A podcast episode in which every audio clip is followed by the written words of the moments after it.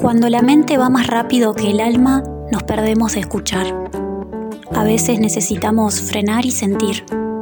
Soy Maru y en Elocuentes te comparto historias, cuentos, relatos y reflexiones de artistas y escritores del mundo para que en tu día o noche estés más presente. Bienvenida, bienvenido.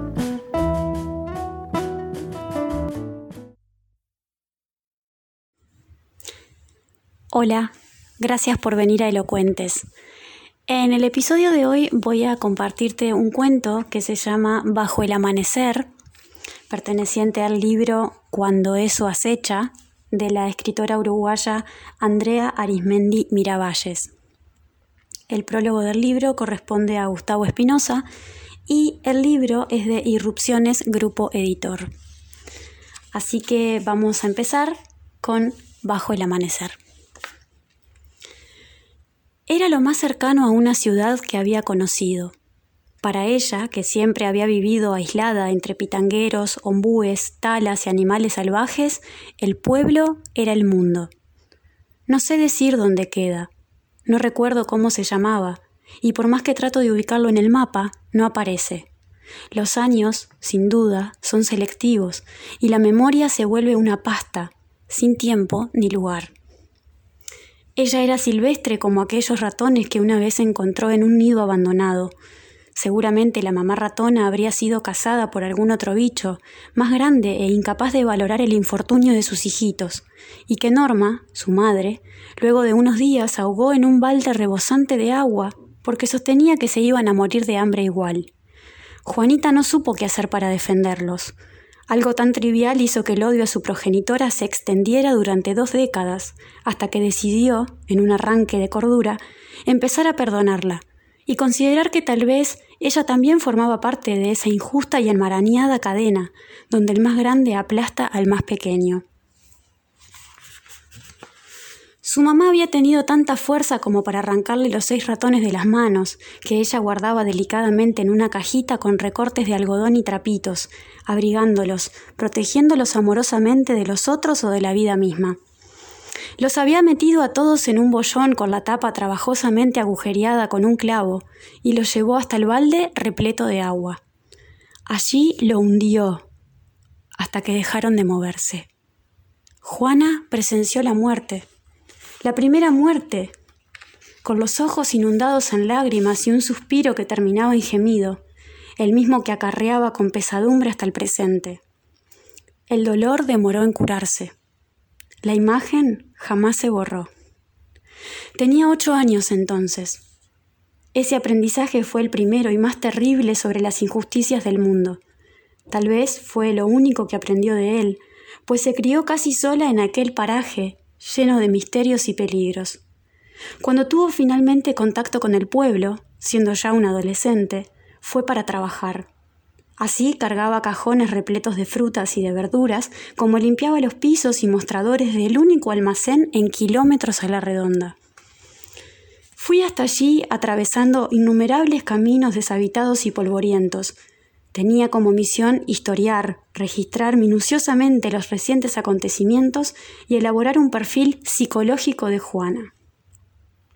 La primera vez que la vi creí entender la causa por la cual su comportamiento era considerado anómalo entre los habitantes del lugar. Era una muchacha desgreñada e infeliz, de esas que transmiten su tristeza al mirarlas simplemente una vez. En el momento en que llegué me dirigí a la comisaría, Pereira, el comisario, me atendió un poco nervioso. No tenía casi contacto con gente de afuera, según su uso metafórico del lenguaje para clasificarme entre el pequeño grupo de tipos humanos que se encontraba en aquella población. Visto la distancia, no, no fui para nada bien recibida. Cuando bajé del ómnibus al que llamaban de camino, nadie me esperaba. El lugar constaba de algunas manzanas de casas dispersas, dispuestas alrededor de una plaza, un almacén, una iglesia notablemente deteriorada y una comisaría, además de una oficina pública, cuya función no comprendí ni tampoco me interesó discernir. El bar era una roñosa construcción que parecía sacada de alguna pesadilla consistente en mugre y cucarachas. No pude ni tomar un café allí, El único que pedí me lo sirvieron frío y aguado. Pasé unas cuantas horas sentada observando el casi nulo movimiento a través de sus vidrios sucios y astillados. Nada ocurría, y menos estando yo allí enclavada, con ojos interrogantes ante todo el que pasaba. Mi aparición sirvió solamente para espantar a los pobladores, para hacer que sus rutinas cambiaran tanto que creo que aquel café nauseabundo era una excusa del dueño del bar para que no volviera y echara mis conjeturas sobre sus clientes, que temían la posibilidad de un cuestionario. Las pintorescas gentes del interior ven a todo visitante con escosor y desconfianza. Me figuro que son como esos perros que atacan entre el ladrido y la furia a las máquinas, incapaces de comprender que no hay manera de que éstas se conmuevan ni pierdan la batalla. La amabilidad de Pereira se restringió a prestarme un rincón de su oficina, para dormir allí en una especie de catre. Digo especie porque aquello había sido en tiempos mejores un catre, pero las décadas lo habían estragado tanto que a esa altura era más cómodo tirarse en el suelo, queda sobreentendido que nadie quiso cederme un lugar en su hogar. Esa situación sirvió para que entrara en contacto de forma más inmediata, más espontánea, con la única residente de la prisión, Juana, sobre quien pronto debía trabajar, si no quería que la llegada del juez y su traslado a una penitenciaría capitalina perjudicaran mi entrevista y conclusiones. Un lunes, a las 4 a.m., Juana se levantó como todos los días, excepto los domingos en que simplemente se dirigía al arroyo a pescar, y se preparó su mate con yuyos en una negruzca caldera tiznada por las décadas de fogata. Hasta ahora había dormido con su madre en la misma habitación de paredes de barro, repleta de insectos en verano. Era marzo, un mes especialmente caluroso en aquel tiempo en que todo ocurrió. Tenía 28 años, y si bien nunca supo claramente cuál era la fecha correcta de su nacimiento, se contentaba con saber que al menos tenía una cédula de identidad, con la única foto que tomó alguien de su rostro en toda su existencia, y donde figuraba una posible certeza sobre ese día. También mostraba satisfecha sus dos apellidos. Se sentía orgullosa de ello porque no todos en el pueblo los tenían. Su padre murió cuando ella tenía diez años. Fue la segunda vez que había un muerto aplastado por un árbol del monte que, según Juana declaró con certeza irrefutable, se había vengado de todos los años de leñador que aquel cargaba. Claro, ella pensaba que todo lo que veía y conocía tenía conciencia, sentimientos, voluntad. No me pareció pertinente contradecir ese argumento, ya que no creí que fuera capaz de entender mis razones. Esa mañana fue a la hora habitual caminando hacia el pueblo que quedaba aproximadamente a cuatro kilómetros de distancia de su hogar distancia acotada, acortada cada día al cruzar los montes que lo rodeaban. Tal vez, afirmaba ella, fueran apenas pasadas las cinco cuando sintió voces en la penumbra de árboles. Algunas voces conocidas, pero sin rostros, escuchadas en el diario mirar al suelo y a la escoba en el almacén. Eran voces masculinas que sonaban grotescas en ese lugar tan silencioso.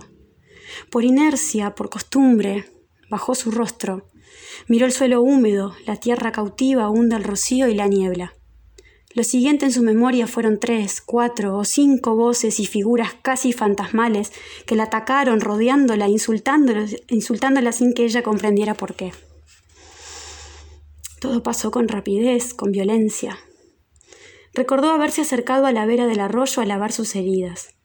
Le llamó la atención aquello que denominó como un dolor abajo, punzante por segundos. No supo qué debía hacer a continuación. Volvió a su casa y se cambió. Su madre, al verla malherida, lloriqueando, con las humildes ropas enlodadas y destrozadas, atinó a decirle puta. Eso fue todo lo que escuchó ese día. El fino sondeo de las dos dueñas del almacén, las hermanas López, no logró quitarle una sola palabra. Para ella sus preguntas fueron solo un zumbido constante, sin forma, sin sentido. Meses más tarde su embarazo se hizo evidente. Con él también crecieron las sospechas de todo el pueblo. Ya no sabían a quién mirar como responsable de la situación y además intuían acertadamente lo que podría haberle ocurrido a la pobre Juana, sin atreverse casi a levantar la voz para comentarlo públicamente. Norma se convirtió en un infierno para su hija. La acosaba insultándola, repelándola, llenándole la barriga de golpes. Le gritaba permanentemente advirtiéndole sobre el fatídico futuro de ese niño. La noche en que sobrevino el parto, Juana se marchó sola entre los mismos árboles donde antes había sido violada. Se escondió de su propia madre que no dejaba de denigrarla y parió casi en silencio en la oscuridad. Estaba aterrada. Cuando aquella vez, en medio de las agresiones de los grotescos cuerpos enormes, rudimentarios, logró evadirse de la realidad, fue porque vislumbró algo pequeñísimo, silvestre, libre, que la miraba con una belleza infinita e incomprensible. No sabía qué era, pero fue la primera vez que vio algo cercano a la belleza. Aunque supo que era una fábula de su imaginación, creyó ciegamente en que eso sería algo que viviría en ella para siempre. Al amanecer envolvió en sus propias ropas al bebé. No había llorado, pero estaba despierto. Había nacido con el silencio y la resignación de su mamá. Era suyo, algo único y valioso. Lo protegió entre las sombras de los árboles. Desnuda y dolorida, comenzó a moverse agazapada en la penumbra. No sabía si había algo en su mente en ese momento. No sabía qué hacer. Fue el instinto el que la hizo actuar. Mientras tomaba mis notas, no pude reprimir un asomo de llanto en mi mirada. Ya no quise verla directamente al rostro. La molestia inicial por tener que estar entre esa clase de personas a quienes estimé muy poco desde mi llegada se tornó en una empatía y tristeza absoluta. Su mente no parecía evaluar un tamiz que le hiciera sopesar lo correcto y lo equivocado. No falló. En menos de un minuto tenía a su madre por el cuello en medio de la corriente del arroyo, hacia donde la arrastró con firmeza, tomándolo del cabello. Veía su rostro bajo la ondulación del agua y sentía el frío punzante filtrársele en la piel. Los ratoncitos aparecieron frente a ella. Se iban a morir igual, decía Norma. Se va a morir igual, le había dicho hacía unos días en medio de una crisis de furia y golpes. El perdón le llegó a Juana en ese preciso instante en que las últimas burbujas de aire salían de la boca de su madre y sus manos empezaban a aflojarse perdiendo la fuerza. Esa fue la tercera vez que vio la muerte. No supo explicar cómo era posible haber pasado veinte años sin olvidar aquella primera experiencia de muerte, pero sintió que había aprendido algo inasible en palabras. Un aprendizaje que entendía ahora para qué había guardado inalterable en su mente agradeció a su madre, despidiéndola con un beso húmedo y congelado. Andrea Arismendi Miravalles, Montevideo 1975, es una docente especializada en literatura latinoamericana, egresada del Instituto de Profesores Artigas, ha cursado la licenciatura en Letras de la Facultad de Humanidades y actualmente una maestría en Teoría e Historia del Teatro. Ha participado en antologías de poesía y narrativa. En el año 2016 publicó Detalle de los Bosques, libro que desde ese año ha estado presentándose en diversos espacios educativos y culturales. Dicta talleres de escritura creativa, con los que también ha sostenido una actividad itinerante por Montevideo y algunos otros departamentos. Trabaja en dos colectivos relacionados con la fotografía y el texto como soportes para la creación que han sido expuestos en diversos centros. Cuando eso acecha es el nombre de este libro, al cual pertenece el cuento que acabo de compartirte. En el próximo episodio de Lo Cuentes voy a estar leyendo otro, perteneciente también a este libro, Así que desde ya te agradezco que hayas llegado hasta acá. También le agradecemos a Andrea por habernos permitido leer sus textos y también especialmente quiero agradecerle a mi tío Eduardo, que fue quien me entregó este libro y me pidió que tuviera especial atención a los detalles de las historias que podían llegar a ser muy crudas, pero muy realistas. Muchas gracias por haber sido parte de esta nueva entrega de Elocuentes. Podcast que se hace desde el más y sincero amor y entrega para poder acompañarte en el ratito del día que lo hayas escuchado. Si crees que este contenido puede gustarle, servirle o resonarle a otros, a tus seres queridos, a seres cercanos, amigos, a compañeros de trabajo, te invito a que lo compartas en tus redes sociales y en caso de que así lo quieras, puedas etiquetarme con mi nombre de Instagram que es arroba marumargalef. Allí vamos a estar en contacto. Si querés, podés dejarme sugerencias de qué texto también te gustaría escuchar en el próximo podcast y con gusto vamos a estar haciéndolo para vos. Te deseo una semana preciosa y te mando muchos, muchos abrazos. Chao.